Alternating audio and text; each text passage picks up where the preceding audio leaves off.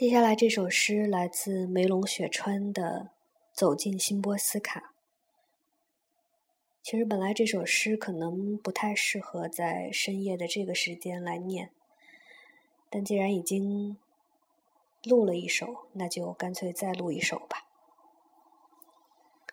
走进新波斯卡，书虫爬上孤独星球，一路上脚底打滑，嗅着淡淡的菠萝果香走近你，辛波斯卡。拉长的脸上。星光璀璨。你问我，可是来自巴拉尼亚山东面的峡谷，一堆诗歌的猎枣外挂。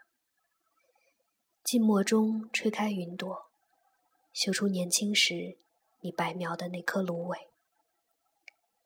在枝头摇曳的清风里，重组水星和金星的天涯。亚麻色的长裙。掩盖着亢奋喘息的无语浪声，那条河已不再泛滥。你长眠的维斯瓦，结满鱼尾纹的嘴角频频蠕动，慢悠悠煮好黑咖。你说，炎黄子孙的月全食，在旋转成一帧帧灰霾四溢的动漫，太阳的轨道。怎么在喧闹中散架？月圆时怎么会铺满阴影？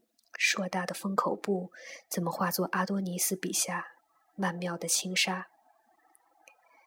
啊，兄弟，你不是信奉谭经吗？东西方都讲一语成谶。婵娟迷恋月华，